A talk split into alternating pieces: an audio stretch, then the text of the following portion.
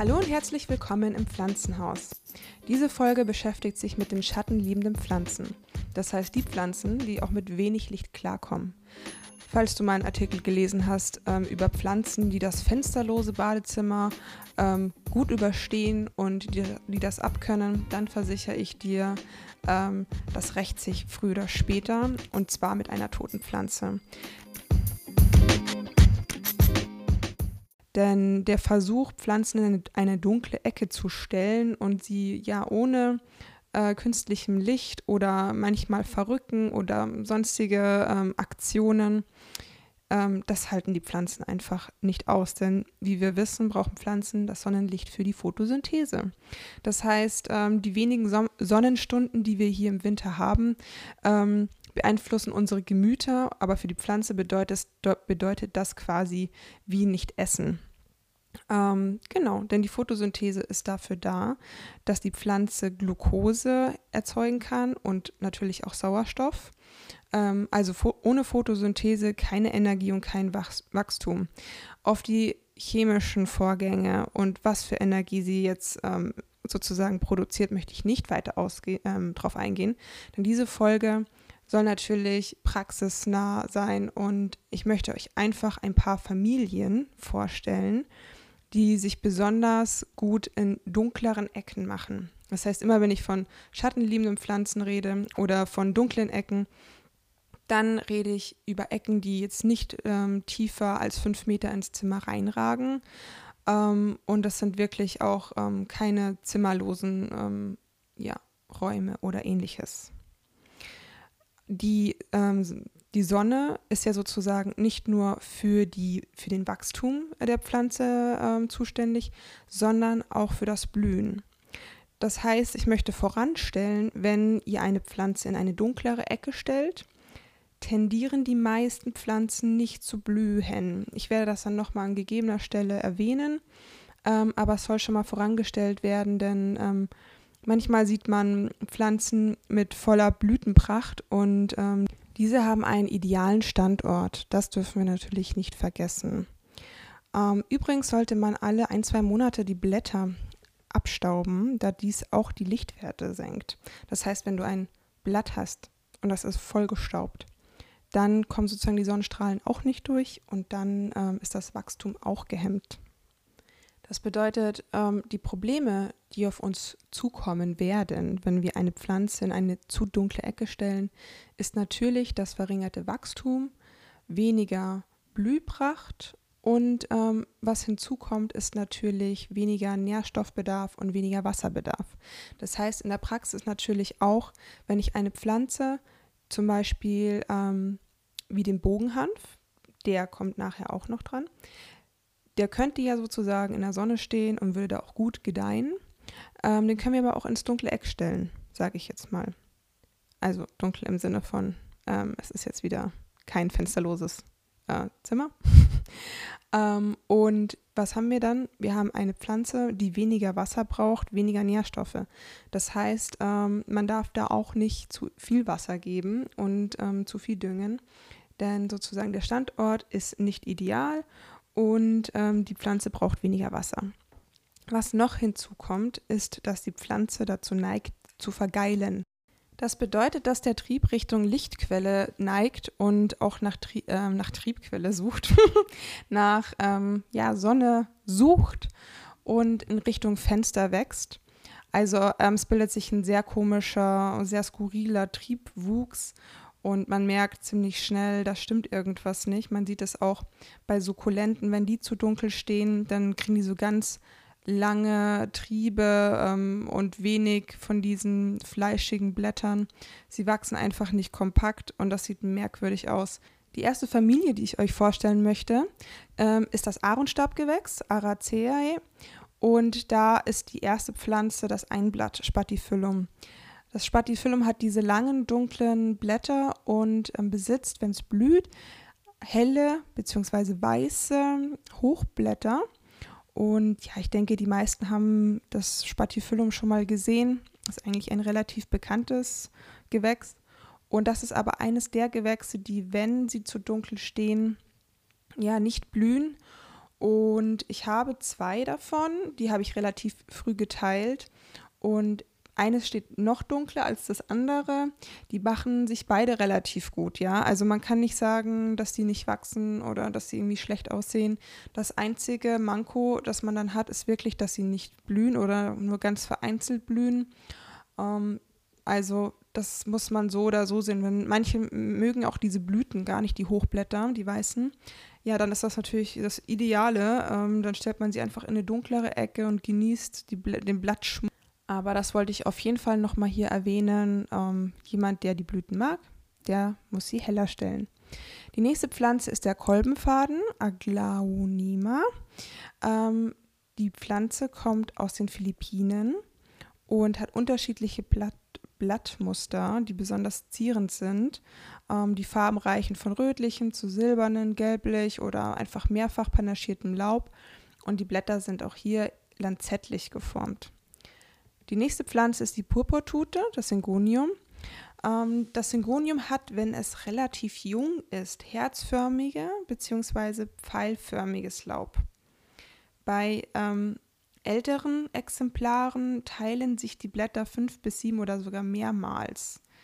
Ähm, um das mal ganz kurz zu erläutern, man sieht häufig die jungen Pflanzen ähm, und die haben die, eben diese herzförmigen Blätter.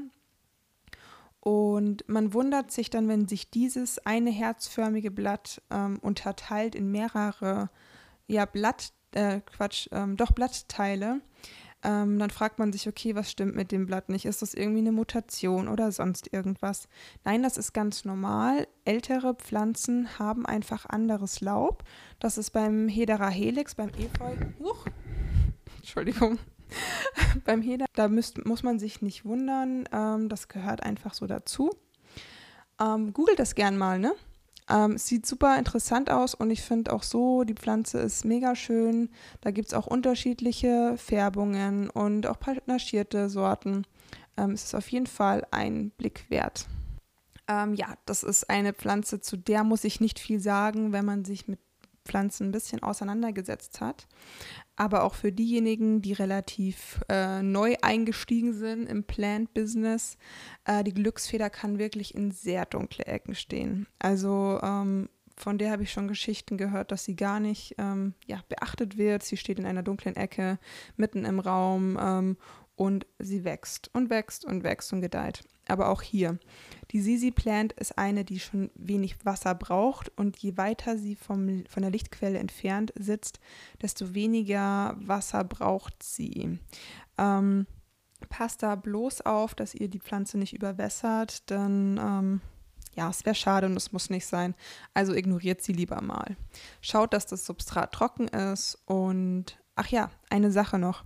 Ähm, wenn sie dunkel steht, dann werden ihre Blätter auch dunkel. Da könnt ihr auch nochmal ähm, unterscheiden. Also wenn ihr zwei Exemplare habt, stellt einen ein bisschen heller und einen ein bisschen dunkler und dann könnt ihr relativ bald ähm, den Unterschied in den neuen Blättern sehen. Die nächste Familie ist die Maranthaceae, also Pfeilwurzgewächse und dazu zählen die Calatheas, auf Deutsch Korbmar Korbmaranten.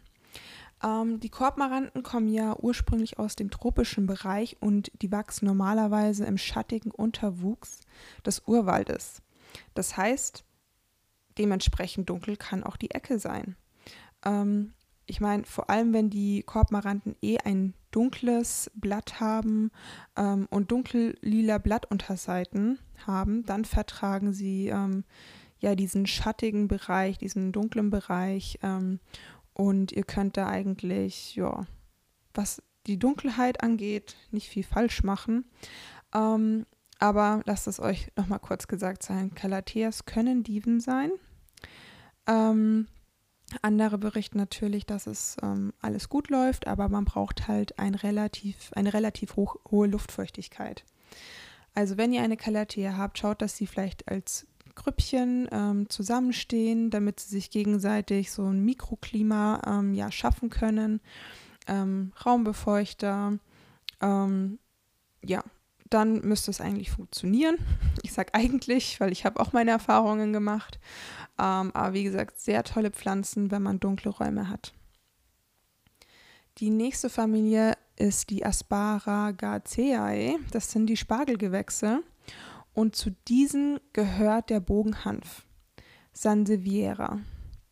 Ähm, ihr kennt sie bestimmt, das ist eine lichtliebende Pflanze, ja, aber sie passt auch in dunkle Räume oder in dunkle Ecke. Also, wenn ihr Platz braucht in der Sonne oder in einem hellen Bereich, dann nimmt ruhig den Bogenhanf und verfrachtet ihn in dunklere Ecken. Das macht ihm in der Regel nichts aus.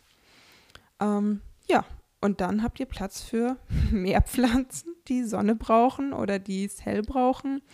Ähm, also eine wirklich tolle Pflanze, die verträgt Dunkelheit und Trockenheit. Also da, was will man mehr?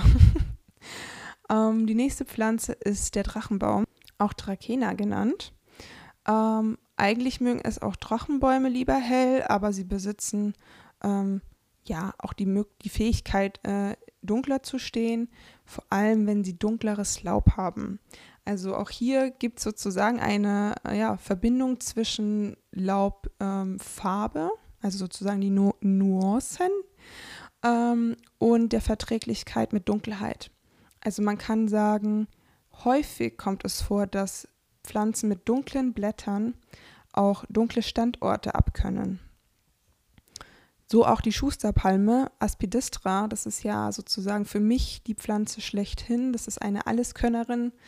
Ähm, auch sie habe ich schon lange in einer dunklen Ecke stehen und ja, die sieht immer noch gut aus.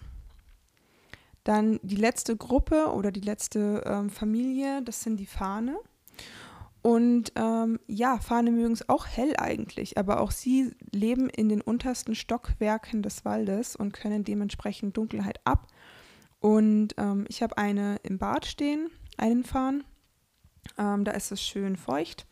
Ähm, immer schön heiß duschen und dann ist die Luftfeuchtigkeit schön weit oben. Ähm, das Glas ist da so, ähm, ja, so geriffelt, dass man nicht durchgucken kann. Also dementsprechend kommt auch nicht viel Licht rein. Und ja, die gedeiht da prima. Also eine der Pflanzen, die ich empfehlen kann, ist ein Nestfarn, Asplenium nidus und ähm, den Geweihfarn. Jetzt muss ich mal gucken, Platycerium bifuracatum. Und damit bin ich eigentlich schon am Ende. Ich möchte aber noch dazu sagen, ja, diese Pflanzen können im Dunkeln stehen, aber übertreibt das einfach nicht mit der Dunkelheit.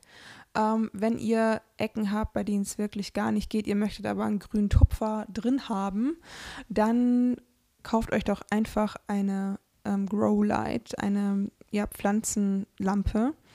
Ähm, die kosten echt nicht viel. Ich habe jetzt eine, ich habe zwei. Ich habe eine für 20 Euro oder sogar unter 20 Euro und eine für circa 40 Euro. Ähm, ich würde auf jeden Fall die teurere bevorzugen, weil ich nicht Angst haben muss, dass ähm, irgendwas in Flammen aufgeht. Ähm, nein, ein bisschen übertrieben schon, aber ich habe mir halt eine aus, von Amazon gekauft, dessen Händler ich nicht kenne und die durch, quer durch die Weltgeschichte geschippert wurde wahrscheinlich, was natürlich auch nicht so vorteilhaft ist.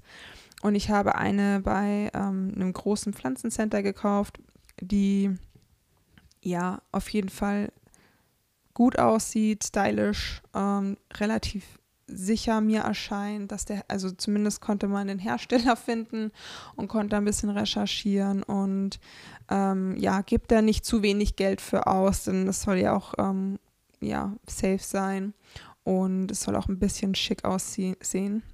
Ähm, genau. Und damit bin ich eigentlich schon am Ende. Ich hoffe, euch hat die Folge gefallen. Gebt mir doch gerne eine Bewertung auf iTunes, wenn sie euch gefallen hat. Äh, natürlich auch, wenn sie euch nicht gefallen hat. Dann hätte ich aber gerne noch einen Kommentar, was euch nicht gefallen hat. Denn äh, nur so kann ich natürlich meine Folgen auch verbessern.